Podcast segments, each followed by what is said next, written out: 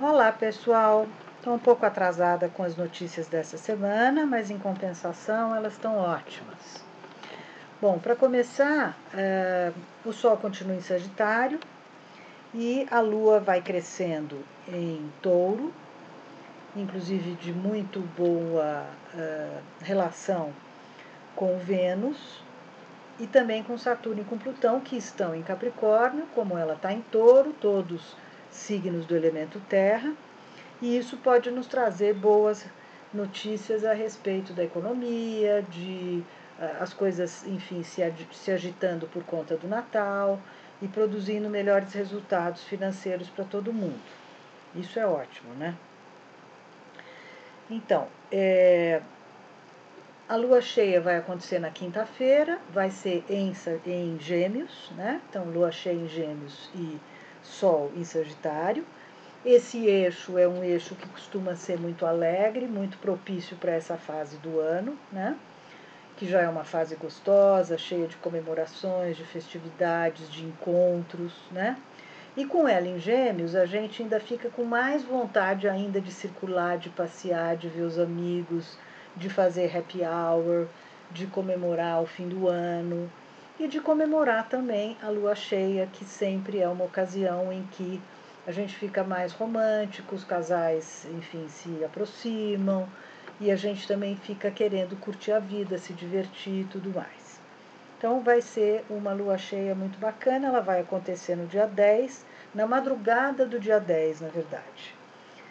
É, uh, o Mercúrio entrou no signo de Sagitário, né? então agora a gente não tem apenas o Sol, mas também o Mercúrio transitando ali o que faz com que ainda mais a alegria, a esperança, o alto astral se uh, espalhem por tudo. O único senão de Mercúrio em Sagitário é que, ele, é que a gente fica um pouco exagerado com as palavras, né? tendendo a falar demais, a contar muita coisa, a ser meio verborrágico e etc. E também a ficar uh, um pouquinho exagerado com as coisas em geral. Né? é, fazendo um pouco de promessas exageradas, é, falando um pouco demais e tudo mais. Bom, é, sobre a Vênus a gente já falou, né? Ela continua a semana toda acompanhando Saturno e Plutão. Isso para trabalho, responsabilidade e disciplina é, é muito bom. Não é muito bom para as questões é, mais ligadas às questões afetivas e tal, porque ela fica, é, enfim, excessivamente responsável no signo de Capricórnio e depois, se bastante unida a Plutão no finalzinho da semana, ela pode ficar um pouquinho desconfiada, ciumenta, insegura, né? E isso pode, de certa maneira, se manifestar também em nós, né? E, enfim, e os afetos ficarem um pouquinho suscetíveis aí. Mas, de qualquer modo, uma, uma coisa que vai contrabalançar bastante é que, é que Marte, que continua em escorpião, um signo em que ele rege, então ele fica muito firme, ele fica determinado, ao mesmo tempo ousado, uh, estratégico, planejado, charmoso, né? e aliado a Netuno, o que é muito bom porque deixa isso tudo muito mais doce, muito mais é, até romântico, inclusive, né? É, aspecto exato entre eles, então isso é muito positivo né, para toda a turma de água e principalmente porque a Lua, na sexta-feira, vai se juntar a eles e formar um triângulo muito bonito em água, uh, tanto sexta quanto sábado, né? E isso uh, ajuda muito o alto astral, os afetos, os romances, os namoros, é, as relações em geral, as comemorações, as festas, né?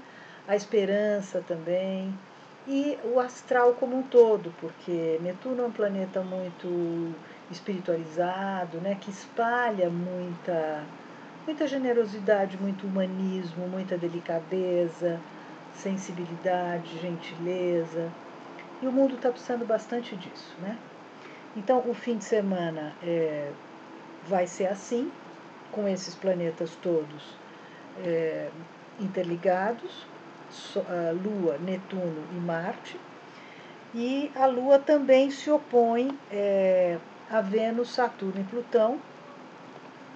Então vai ser um fim de semana bastante agitado e ao mesmo tempo bom, é, acredito em termos comerciais, em termos de vendas e em termos também de produtividade.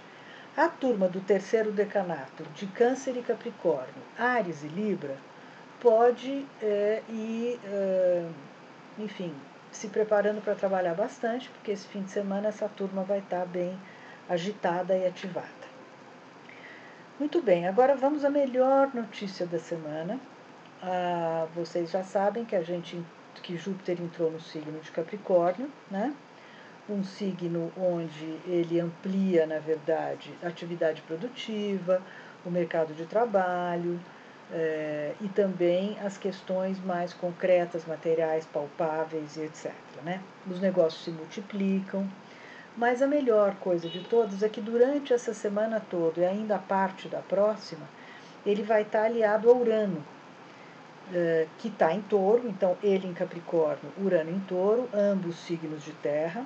Isso é excelente para as questões econômicas, né?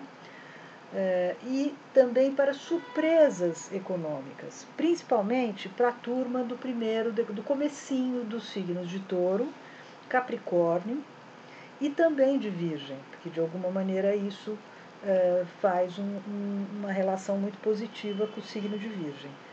Então, isso é muito bacana para concretizações, realizações, materializações, surpresas e imprevistos nas áreas é, financeiras, né? surpresas positivas, obviamente, né?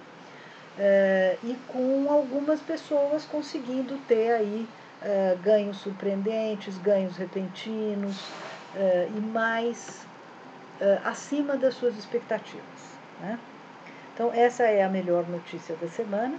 E é claro que se algum de nós tiver planetas que se localizem nesses começos de, do elemento terra ou do elemento água, poderão também se beneficiar bastante com essa aliança entre Júpiter e Urano, que costuma ser uma aliança que a gente chama de milionária ou de repentina sorte.